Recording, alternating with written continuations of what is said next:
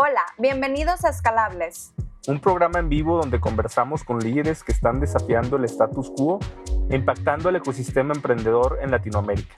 Somos Lala, Nelly, Oscar y Héctor. cuatro amigos apasionados del ecosistema emprendedor. Buscamos conectar, inspirar y fortalecer a la comunidad de emprendimiento en la TAM. Esta es la única comunidad donde tú que nos escuchas puedes sumarte a la mesa y ser parte de la conversación. Sin filtros y espontánea. Así que te invitamos a seguirnos en Instagram como Escalables Podcast y en Twitter como Escalables P. Y unirte al grupo de Telegram Escalables Podcast. Comenzamos. Hola a todos, bienvenidos a este primer episodio de Escalables. Yo soy Nelly Salas y aquí está conmigo Lala Elizondo, Oscar Jiménez y Héctor Romero. Y les queremos platicar un poquito acerca de este nuevo programa llamado Escalables.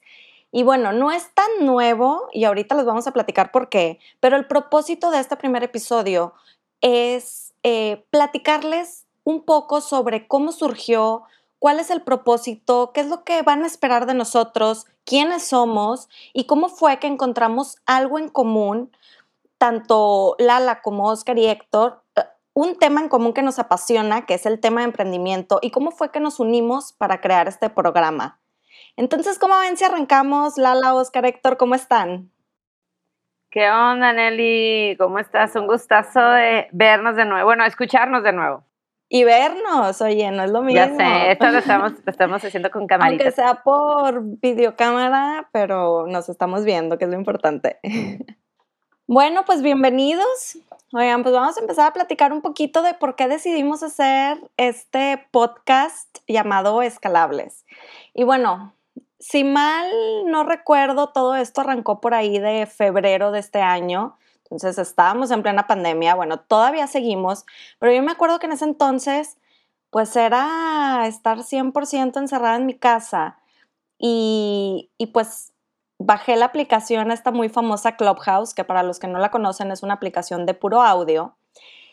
Y estando ahí, me llamó mucho la atención un room que Lala había hecho, que se llamaba Mexicanos Emprendiendo. Lala es la autora de esto y si... Y si no fuera por ella, de verdad yo creo que este programa no existiría. Entonces, bueno, siendo muy honesta, en plena pandemia, de- en, en esa sala, pues gozamos de platicar, de conocernos, de aprender de gente eh, diferente. Y yo creo que eso fue lo que fue enriquec- enriqueciendo este programa y cómo fue evolucionando, ¿no? Lala, no sé si nos puedes ir platicando un poquito o, vamos conversando. Sí, mira, básicamente eh, la verdad está muy cañón porque para los que no sepan, nosotros somos cuatro, o éramos hasta ahorita, cuatro completamente desconocidos que literal nos encontramos en una red social, que era Clubhouse. Eh, se nos ocurrió eh, a Héctor y a mí, que igual tampoco nos conocíamos, nos habíamos conocido en Clubhouse, eh, hacer un, un lugar donde pudiéramos hablar de temas y entrevistar a gente e invitar a gente de temas de emprendimiento en México eh, y lo llamamos Mexicanos Emprendiendo y de repente empezó a tra- entrar un chorro de gente, entre ellos Nelly y Oscar y pues así, o sea, literalmente cuatro perfectos desconocidos empezamos a conectar con el puro audio y nos dimos cuenta que teníamos muchísimas cosas en común. Entonces desarrollamos una especie de programa al cual seguimos llamando Mexicanos Emprendiendo y tuvimos invitados increíbles, Nelly. Platícanos más o menos quién ha estado. Oye, sí. Y yo agregaría al cuatro perfectos desconocidos mitoteros, porque nos encantaba Intensos. intensos, nos encantaba armar las sesiones y, y lo más rico de estas sesiones es que podíamos aprender, platicar, crear conexiones y llevarlas fuera de, de- Clubhouse, compartir puntos de vista. Y tuvimos, hemos tenido, más bien, hemos tenido invitazos de lujo como Débora Dana, la fundadora de Kiwi Limón y Canasta Rosa, que ahora es una Shark Tank, Pamela Valdés, fundadora de Vic, Courtney McLogan de Runa, Nico Barawit de Casai, Alejandro Díaz Barroso de Dila, en fin, hem- hemos ya tenido 32 sesiones que inicialmente comenzamos haciéndolas dos veces por semana, que no sé en qué momento lográbamos empatar agenda y llevar estos super invitados. Ajá. Y bueno, ahora el formato va a ser dos veces al mes, es decir, quincenal. Pero bueno, ahorita les vamos a ir platicando un poquito más de esto. y eso porque tenemos vida. Exacto. Entonces, justo decíamos, ¿cómo le hacíamos? Claro, esto lo hacemos completamente por el, por el amor al arte y hemos tenido unos súper invitados y, y, bueno, está padrísimo que recurrentemente se sigue conectando la misma gente dando su eh, opinión y se metían a las entrevistas y nos pedían, oye, invita a tal persona, invita a tal persona. Entonces empezó a ser una comunidad padrísima que hoy, que hoy está en Telegram, ¿no? Este, que ahora ya la comunidad Escalables Podcast. Y ya somos más de 300 personas. Que de hecho, si todavía no están, síganos. Búsquenos en Telegram como... Total, y en el club ya somos cuántos, Nelly. En Clubhouse ya somos que como más de, creo que la última vez que lo vi éramos más de 2.800, 3.000, ¿sí? Oye, y a, y a, mí lo que me encanta es el formato en vivo, ¿no? O sea, la realidad es que totalmente, el, o sea, la, la, la cosa que de alguna forma nos hace diferente o esa característica es que realmente es un programa en vivo, ¿no? O sea, realmente estamos platicando... Eh, pues no solamente con la persona que estamos entrevistando, con este emprendedor, con quien ha marcado la diferencia, o que esta empresa que ha levantado este, fondos de inversión este, para crecimiento o eh, empresas que de alguna forma evalúan, sino que estamos también invitando en la mesa a través de Clubhouse a muchas, muchas otras personas. Y al final esto nos ayuda mucho porque podemos estar hablando de diferentes temas, no es algo totalmente preparado, totalmente estructurado, sino si hay una base, pero lo más interesante es que vamos profundizando de acuerdo al interés de las personas totalmente en vivo, ¿no? Entonces creo que, o sea, o sea al final del día, eh, pues teniendo a estos cracks sentados en una mesa por 90 minutos, pues todo el material que, y el valor que les podemos de alguna forma eh, sacar y obtener y que de alguna forma podamos traerlo a la comunidad para que podamos seguir aprendiendo y creciendo, pues definitivamente este, es una diferencia, ¿no? Eh, y yo creo que esto pues nos ha dado la oportunidad de tener grandes conversaciones, ¿no? Totalmente, Héctor. incluso como, ¿no? Temas de conversaciones, o sea, cosas que yo creo que, que van repitiendo con diferentes invitados, pues obviamente emprendimiento es la principal, pero incluso emprendimientos sociales, ¿no? hemos platicado con dos, tres personas que están en, en esa industria, sector.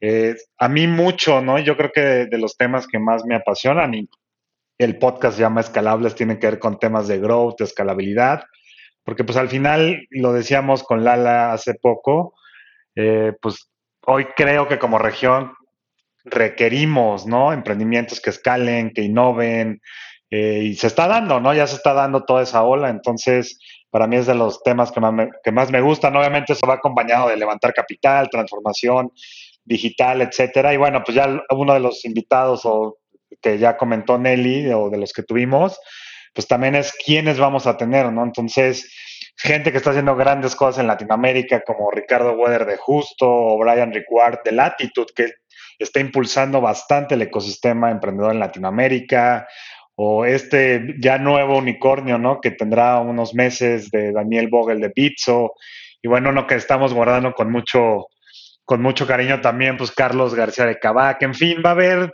de distintos, incluso Sudamérica también, ¿no? Quiero hoy el founder de Robin Food, que me encanta mi Foodtech, ¿no? Poco se habla y, y ya ahorita está agarrando relevancia, entonces eh, pues bueno, ahí, vamos a tener eh, grandes temas, grandes invitados y como decía Héctor, lo más importante es que te subas a la conversación y platiques, también preguntes y interactúes con, con nosotros y con los invitados, ¿no? Así es, la verdad, algo que a mí también me gusta de todo esto que comentas, Oscar, además de los temas que hemos hablado, es el tema de la espontaneidad y de cómo cada uno de los invitados que ya hemos tenido, al ser un formato solo audio y al ser un formato en vivo, de una de, cierta forma informal. Me encanta cómo los emprendedores, los empresarios que hemos invitado se abren y se relajan y nos han compartido un montón de cosas personales y netas de realmente lo que pasa al emprender, ¿no? Entonces, la verdad, han salido cosas increíbles y es otra cosa, además de lo que comentaste, que me encanta el formato que manejamos.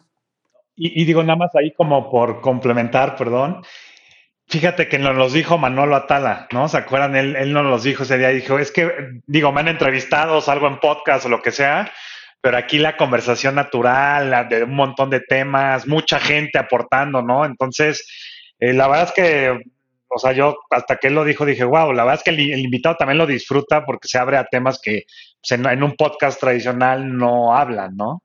Y ese es el propósito. Es, ese realmente es el objetivo de lo que estamos haciendo, que incluso eh, la misma audiencia nos lo estaba pidiendo de, híjole, esta sesión me la perdí, vamos a grabarla. Por eso el objetivo de ahora hacerlo podcast, para que no se pierda ese contenido tan rico que, que nos llevamos todos, todos, los que están escuchando, los que están participando, eh, el invitado, y pues es una plática muy enriquecedora. Y la espontaneidad, y para los que no conozcan la red en la que lo hacemos, que es Clubhouse, eh, tú ahí te puedes unir a la plática. Es como si nosotros estamos teniendo esta conversación entre los cuatro, pero cualquier persona que se suba, levanta la mano, pasa y le hace las preguntas al mismo entrevistado. Entonces, eso es lo que lo hace rico y espontáneo. A mí me encanta.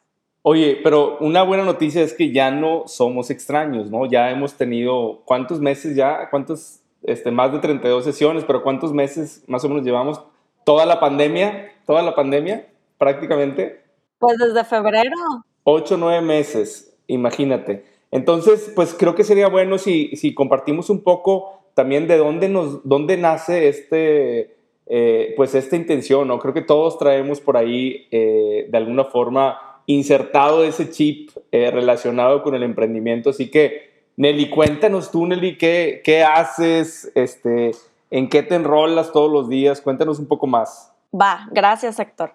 Pues mira, sí, como les platicaba, yo soy Nelly Salas, soy de Monterrey, em, estudié contabilidad y finanzas, me gradué por ahí del 2011, entré a trabajar en Cemex, una pues empresa eh, muy conocida aquí en Monterrey y a nivel mundial, y estaba en el departamento de impuestos que bueno, sé que no suena tan divertido el tema de impuestos, pero eh, pues bueno, muy interesante. En fin, yo desde finales de la carrera ya tenía un mentor, alguien a quien admiro muchísimo, le aprendo bastante y gracias a él se me presentó la oportunidad de trabajar en un fondo de Venture Capital en México. Bueno, o sea, me refiero a nivel eh, México país, ¿verdad? Eh, es, es eh, Timothy de Cemex. Bueno, el punto es que se me presenta la oportunidad de, de participar en este fondo de Venture Capital y dije, híjole, ¿sabes qué? No conozco absolutamente nada de esta industria, no sé ni qué es, pero bueno, me daba muchísima curiosidad. Yo en ese entonces estaba pues muy jovencita y dije, pues no tengo nada que perder, si me gusta va y si no, pues me cambio. En fin, entré y pues bueno, ya tengo casi 10 años ahí. ya he participado en tres fondos de, de, Venture Capital o capital de riesgo, como le llamamos aquí en México, capital privado. Y bueno, son fondos que han tenido presencia en México, en Estados Unidos, en Perú también he tenido la oportunidad. Y como les menciono, es un ecosistema que me apasiona. Me encanta ver cómo el emprendedor le apuesta todo, le pone esa pasión, esa dedicación y me encanta ver cómo van creciendo y van evolucionando y van innovando esas empresas. Creo que es lo más rico que me llevo de, de lo que hago, ver todo ese trayecto, ese ciclo por en el que van. Y pues bueno, también he participado en varias startups, sobre todo fintech en Estados Unidos y también brindo consultoría financiera a startups en etapa semilla.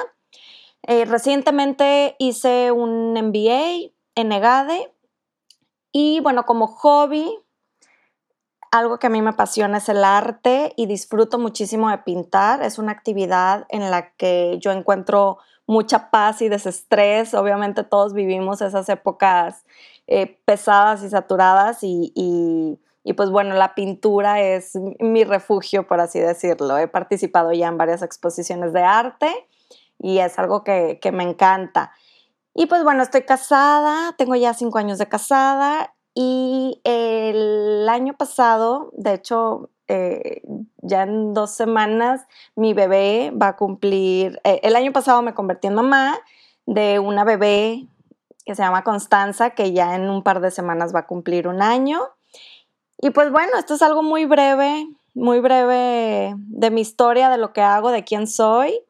Y Lala, ¿qué te parece si tú nos platicas ahora? Gracias, Nelly. La neta que es impactante como, eh, volvamos al tema de desconocidos, nos parecemos tanto en muchos sentidos, o sea, me, impacta el tema de la pintura, a mí también me encanta, es algo que poca gente sabe de mí, yo de chiquita pintaba, pero bueno, eh, me voy un poquito en el orden tuyo. Yo eh, estoy en mercadotecnia, soy de Tampico, en mercadotecnia en el TEC y pues mi carrera fue, digamos que yo, a pesar de que fui criada en una, en una familia de mucho trabajo desde mis abuelos por los dos lados, este, gente de trabajo toda la vida, mi papá empresario, siempre nos educaron con la visión de, pues, generar empleos, de, nos enseñaron, nos inculcaron demasiado del amor a nuestra ciudad, del amor a nuestro país.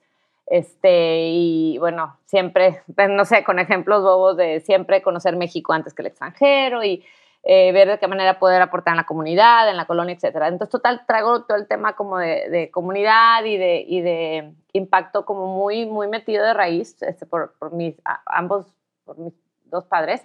Bueno, total, estudié mercadotecnia en el TEC, entonces a pesar de eso yo, em, la neta, es algo que poca gente sabe, pero yo quería meterme a la política porque, bueno, estudié con los jesuitas y los jesuitas son todos, pues ya saben, del todo el tema un poco medio izquierda social. Eh, finalmente eh, me di cuenta, quería estudiar leyes, me di cuenta que, que podría impactar más eh, por el lado de la empresa, este, o era más factible para no meterme en todos los temas, este, pues la situación política en el país, etcétera. Decidí, o de, para mí misma, que la mejor manera de impactar positivamente México era a través de la empresa y aparte porque fue el ejemplo que siempre vi en mi casa. Entonces, total, decidí estudiar mercadotecnia, entré a trabajar, también sabía que si yo podía adquirir experiencia en una empresa, eh, más adelante esto lo pudiera, me iba a servir como base para crear mi propia empresa. Total, entré al mundo corporativo, trabajé algunos años en la industria automotriz en Fiat, otros años en PepsiCo, en Gamesa. Em, sentía que me faltaba una formación más eh, financiera, decidí complementarla haciendo un MBA eh, en Babson en Babson College, en, en Olin Graduate School of Business, donde fue un programa de un año nada más, porque yo sabía que después de la maestría, a diferencia, esto fue hace 10 años, a diferencia, 11 años ya, ay, qué miedo, a diferencia, en esa época, pues todo el mundo después de la maestría iba a pedir trabajo, yo tenía como que muy claro que no iba a pedir trabajo, que iba, entonces me fui a Babson, una escuela muy enfocada en temas de emprendimiento, donde ahí tuve el primer contacto con todos estos términos que en ese entonces para mí eran nuevos de ángeles inversionistas, este, eh, venture capital, etcétera, ¿no? Y ahí, la verdad, veía cómo en México estábamos en pañalísimos con ese tema. Después de la maestría, este, por circunstancias personales, terminé entrando a otra empresa, trabajé en Pernod Ricard eh, México, es este, la competencia de Diallo, es en la industria de wine and spirits, eh, llevando unas marcas de brandies y tequilas por todo el mundo, por Sub-Saharan África, China, Estados Unidos y Canadá. Un trabajo padrísimo, era así como mi dream job. Pero pues después de tres años de estar ahí, como que volteé a decir, a ver, la, ¿dónde quedó tu pasión por querer impactar, por hacer algo, la, la? Y total, decidí este, renunciar y emprender. O sea, y emprender y me fui, siempre platico como me fui de lo glamuroso, porque la neta sí era un trabajo muy glamuroso, del cual viví demasiadas experiencias y aprendizajes este, muy padre y eh, tuve oportunidad de estar en empresas multinacionales muy buenas eh, me fui al área de restaurantes, ¿no? Es muy común eh, y bueno, me di de topes, este, estuve llevando tres restaurantes este, en el ramo de Quick and Healthy por ocho años y hace cuatro años, o sea, al mismo tiempo que estaba en los restaurantes, me busca mi socia para emprender un proyecto de belleza muy enfocado en apoyo a la mujer. Este, queríamos emplear eh, solo mujeres y bueno, no me quiero desviar la atención en esto, Hoy en día ese proyecto se ha pivoteado varias veces, es Glam Express, es otra cosa completamente distinta a cómo empezamos, pero el sueño de, impactar eh, y sobre todo el tema de la mujer en México sigue siendo el mismo de hace cuatro años. Terminé cerrándolo de los restaurantes y pues eso es lo que hago hoy en día. Soy mamá, soy felizmente casada, tengo tres hijos, siete, cuatro años, siete años, cuatro años y, y un año. ¿Y qué más? Pues amo correr, amo la música sobremanera, toco la guitarra, me gusta mucho la pintura como Nelly, desgraciadamente no me he dado el tiempo para seguirla practicando. Y pues nada, la verdad es que soy una persona muy intensa, quien me conoce, y creo que por esa razón estamos aquí juntos. Entonces, bueno, ese es un poquito de lo que soy yo. Buenísimo. Muchas gracias. Pues yo soy Héctor Romero. Eh, ¿Qué les puedo contar? Creo que tengo este, también un poco el, el, más viejito de los, de los que estamos por acá, ¿no? Entonces, ya ves que Oscar siempre me dice Don. Pues de espíritu emprendedor, ¿no? O sea, siempre emprendedor. Creo que eh, esto no les había platicado, pero desde que estaba pequeño en secundaria, este, hice por ahí mi primera, eh, mi primer negocio vendiendo floreros con un amigo de ahí de la secundaria. Hacíamos floreros de madera y comprábamos flores y los vendíamos ya todos listos, eh, listos para poder regalar, ¿no? Eh, también tuvimos una, una empresa de fumigación, un amigo y yo en secundaria, fumigábamos casas y, todo, ¿no? Pero eh, tuve la oportunidad, ya más adelante soy ingeniero en sistemas de información, tuve la oportunidad de fundar una empresa, de cofundar una empresa con unos socios muy enfocada en transformar las organizaciones eh, en todo lo que son sus procesos digitales, de la mano de tecnología, y procesos de negocio, la cual tuvimos realmente la oportunidad de cambiar a muchas organizaciones en todo este mundo de, digitalización. Tuvimos la oportunidad de, de vender la, la, empresa, pasar por este proceso realmente súper interesante en temas de evaluación, en temas de, fusión, adquisiciones o el tema de merge and acquisition realmente es increíble, es súper desgastante, principalmente porque no, digo, la realidad es que lo, que puedo decir es que al no haber estado ahí, difícilmente puedes prever todas las cosas, ¿no? Entonces creo que ese es un tema eh, bastante interesante que, creo que eh, vale mucho la pena de cuando escuchamos a a los VCs eh, y a las empresas que están en procesos desde IPO o de adquirir otras empresas. Creo que es súper, súper interesante. A mí me llama la atención porque pues son como esas pocas oportunidades que tienes en la vida por hacer, ¿no? Entonces tuvimos la oportunidad de, de poderlo hacer. La realidad es que una gran experiencia y me tocó también fundar una empresa durante la pandemia muy orientada a lo que hoy en día estamos viviendo, enfocado en un modelo de ayudar a las organizaciones que tienen este modelo de negocio eh, direct to consumer, muy orientado a hacer un, un, proceso utilizando tecnología de entender a los clientes a través de la data, de las interacciones, por los diferentes canales de comunicación que pueda haber, con el fin de poder lograr resultados, lograr mayores ventas, clientes más leales y mayor productividad en los equipos. Y la realidad es que hemos tenido la oportunidad de estar trabajando con muchas de las, de las startups que incluso estamos también pues invitando a, los podcasts. Entonces hace mucho sentido el estar siempre en ese ambiente de, emprendimiento, de crecimiento y, súper interesante, ¿no? Y creo que este, eh, este espacio nos ha dado la oportunidad de pues conocer a Lala, Nelly eh, y bueno, y a Oscar, que también ahorita le doy la palabra, pero eh, personas como Oscar que creo que tienen gran experiencia en este, en este ecosistema. Así que mejor, mejor que yo, Oscar, preséntate tú. Oye, Héctor, nada más me encanta que haya algo que quería abordar después y no contaste ahorita, pero tú también hiciste un, MBA.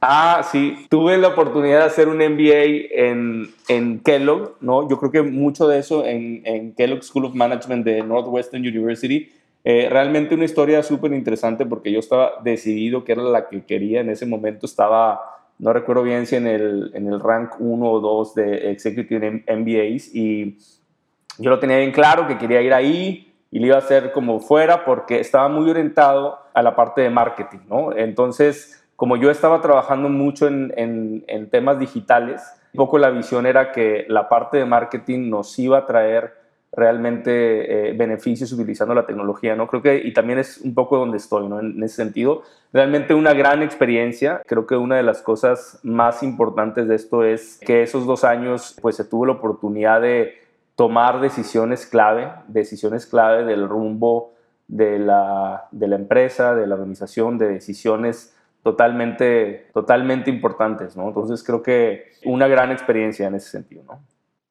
Perfecto, ya ahorita tocaremos ese tema. Pero bueno, pues yo soy Oscar Jiménez, a diferencia de Lala, Héctor y Nelly, yo estoy en Ciudad de México, o sea que Eh, soy el chilango. este. Pero bueno, el tema de las quesadillas, ¿no? Siempre es ese tema de si las quesadillas tienen queso o no tienen queso. Que... Dinos, Oscar, o sea, mucho tema de emprendimiento y fondos y todo, pero, pero, la quesadilla tiene queso o no. Cuéntanos. Ya, estoy, estoy viendo un emprendimiento que se llama Las Que Pollo. no, bueno, ya les cuento de mí, digo, ¿no? Eh, pues como dice Héctor, pues yo he estado los últimos años muy conectado al ecosistema, ¿no? Eh, yo estudié al ecosistema emprendedor, yo estudié administración de empresas porque me gustan las finanzas, me gusta Conte, incluso me gusta mucho fiscal, ¿no? Creo que son de esas pocas cosas que, no se entiende tan bien. ¿Qué edad tienes? 34. Tengo 34. Me, me veo más. Yo pensé, que eras, yo pensé que eras como de mi edad. Sí, yo sé, yo me, veo ya más corridito. O sea, este, Héctor y yo somos las rocas del grupo, ok, sorry por la interrupción. Te voy a decir por qué, me llevo emprendiendo desde los 13 años, o sea que eso, las eso arrugas. claro, claro, claro que se nota. Exacto. Pero mira, yo, yo empecé emprendiendo en temas de importación, ¿no? Importábamos eh, pintura para paintball, ¿no? Que es un gotcha, se conoce en México porque yo lo jugaba, entonces pues siempre estuve haciendo temas de emprendimiento, de hecho yo no quería estudiar la carrera, porque en ese tiempo me iba muy bien, pero un gran consejo que alguien me dio, ni me acuerdo, que me dijo, mira, tú podrás tener tu negocio ahorita, pero hay gente que no te va a hablar igual si sabe que no estudiaste una carrera, ¿no? Que tal vez ese consejo de hace 20 años, pues ya hoy da igual y no aplica, pero como que en ese tiempo dije, bueno, que yo también siempre fui, o sea, aunque no era tan buena en la escuela, siempre fui de leer muchísimo, ¿no? Entonces me encanta, ustedes ya saben que me encanta leer. Eh, no, nunca he enganchado con los audiolibros, la verdad. Me, siento que hago trampa, entonces yo, yo los tengo que leer en Kindle y, y los compro, ¿no? y nunca los abro, es como los, los acetatos, ¿no? Entonces, pero bueno, yo de, saliendo de la carrera, yo entré a un grupo mexicano que se llama Grupo Gigante, ¿no? Que tienen muchos restaurantes. Y bueno, pues realmente estuve, es un family office que la verdad yo algo que aprendí es, no, no me gusta trabajar en un corporativo de ese nivel. Eh, hay mucho status quo, la verdad, ¿no? Y de ahí yo pasé a JP Morgan, que totalmente es una empresa internacional. Y ahorita que Lala decía, bueno, pues una transnacional con un mindset diferente y desde la gente uno se da cuenta, ¿no? Entonces, la verdad es que me gustó mucho investing, pero algo que no me encantaba es el impacto es muy bajito, ¿no? Juegas con mucho dinero y un poco impacto. A diferencia del VC, que juegas con menos dinero, pero el impacto puede ser mucho para mal o para bien, ¿no? Entonces, eh, bueno, yo de ahí paso a a, querer fundar después una empresa, bueno, más bien fundé una empresa que era como el primer outlet online en México de ropa, porque en ese tiempo Donina, que era una marca que ya no existe, vendía toda la ropa de lujo a Palacio y demás. Y bueno, pues al final yo descubro que por internet se puede hacer bastante y vender. Entonces, ahí sin darme cuenta, pues fundo esto, la verdad es que nos iba muy bien, pero pues realmente se acabó porque pues, la empresa quebró, entonces ya no había saldos que comprar.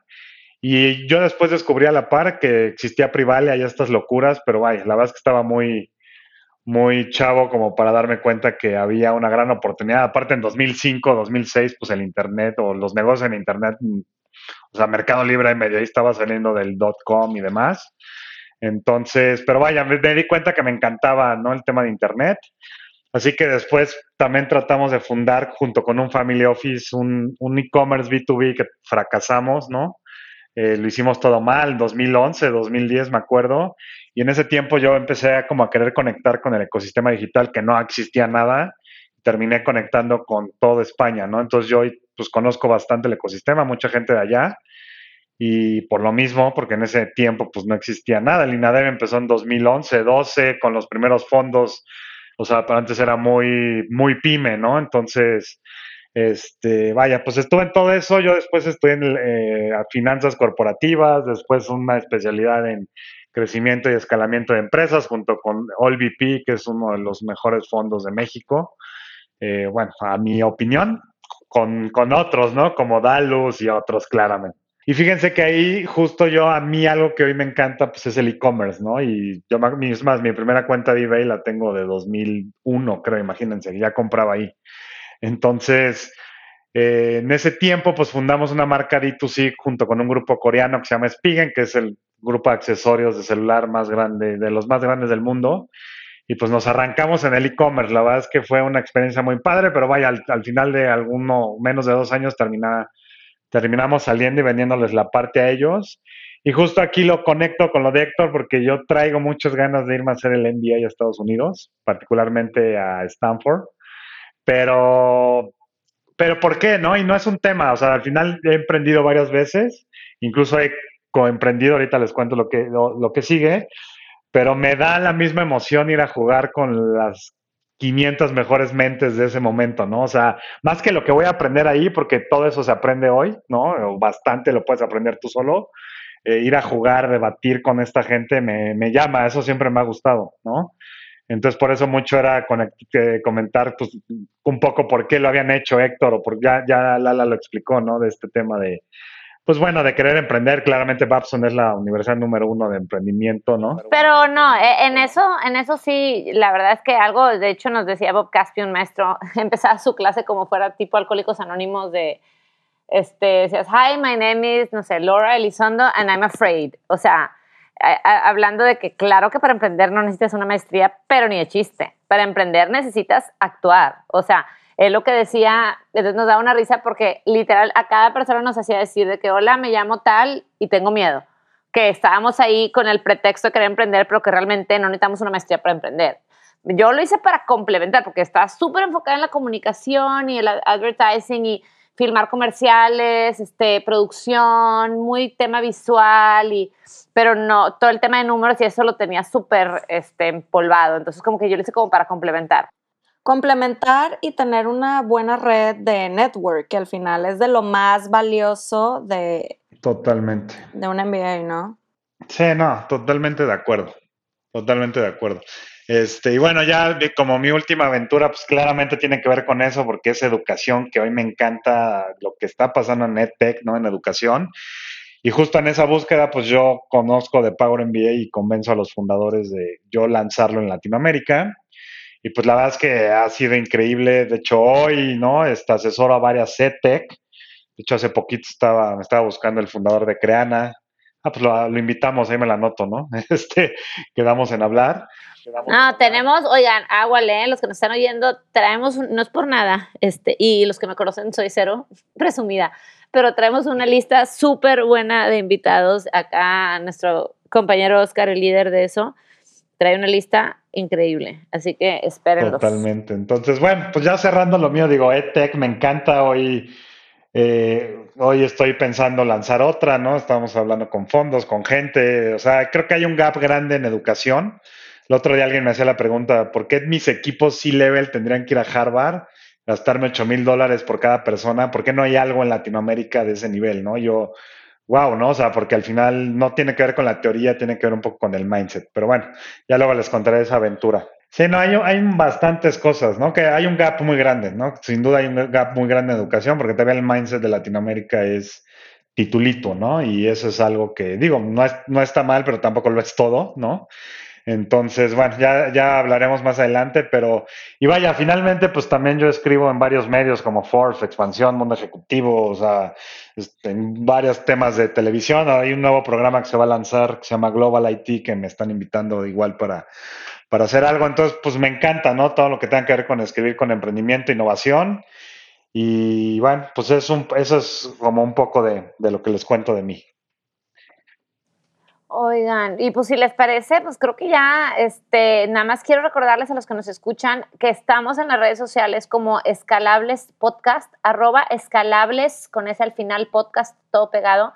Y también los invito a que se unan al grupo de Telegram, que es un grupo, como les decimos, que ya teníamos, somos más de 300 latinoamericanos que estamos interesados en todo el tema de emprender. Y es un grupo para donde se van a enterar de quiénes van a ser nuestros próximos invitados, donde les van a llegar las ligas para que se suban a la mesa y puedan platicar ustedes con ellos y donde compartimos además recursos, conferencias, todo relacionado con el tema emprendimiento. Entonces, únanse a Telegram, nos pueden encontrar en el buscador de Telegram como Escalables Podcast o mándenle un DM, un mensaje directo por Instagram a cualquiera de nosotros. Ahí en el Instagram también va a estar el link del grupo de Telegram de Escalables. Padrísimo, pues muchas gracias, esperemos que disfruten de las pláticas tanto como nosotros lo hacemos y que nos compartan también su feedback, que nos digan a quién quieren tener de invitado, qué les pareció eh, y únanse, únanse a las pláticas en vivo, que eso es lo que hace la conversación muy amena y muy enriquecedora. Así es. Y recordarles que vamos a, como vamos a estar funcionando ahora, es que un miércoles en la noche grabamos eh, totalmente en vivo, se pueden subir esas conversaciones y el siguiente miércoles, el miércoles de la siguiente semana, se libera el episodio. Un miércoles grabamos y el siguiente se libera el episodio. Entonces, si, si no alcanzan a en la grabación en vivo, pueden escuchar el episodio el otro miércoles. Perfecto. Buenísimo, pues muchas gracias. Gustan verlos, Héctor, Oscar, Lala. Bye. Gracias, por, escucharnos. Recuerda que estas pláticas se graban en vivo a través de Twitter Spaces, donde tú puedes participar y ser parte de la conversación. No pierdas la oportunidad de platicar con nosotros. Síguenos en Instagram y en Telegram como Escalables Podcast y entérate de quiénes serán nuestros próximos invitados.